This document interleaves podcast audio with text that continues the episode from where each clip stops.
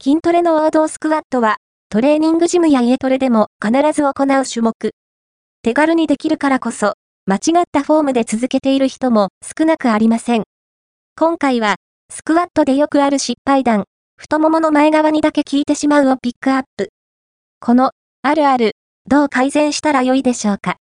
太ももの裏やお尻に効かせたいのに、スクワットで鍛えられる部位は、以下の通り、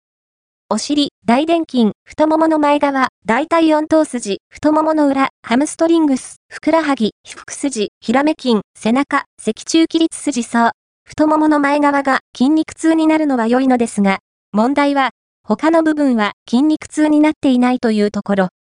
もしかすると、フォームの崩れで、全ももにしか刺激が入っていないかも。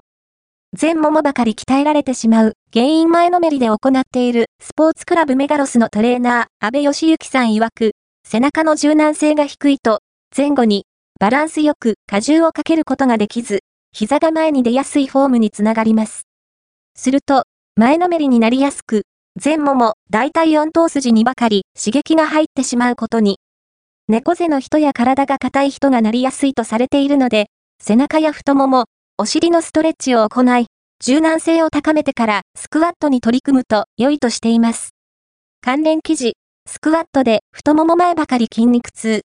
太もも裏を鍛える方法は？メガロストレーナーが解説壁スクワットで感覚をつかもうどうしても膝が前に出てしまう人は壁の前でスクワットをしてみましょう。壁があるので膝を前に出せず、代わりに自然とお尻を後ろに突き出すような姿勢になるはずです。足幅が小さい足を広げる幅は肩幅が目安です。足幅が小さいと、つま先が正面を向きやすくなり、フォームの崩れにつながります。足幅を肩幅より広くするワイドスクワットにすると、内もも、内転筋に効きやすくなります。素早く行いすぎているスクワットを素早く行いすぎると、フォームの崩れにつながりやすくなります。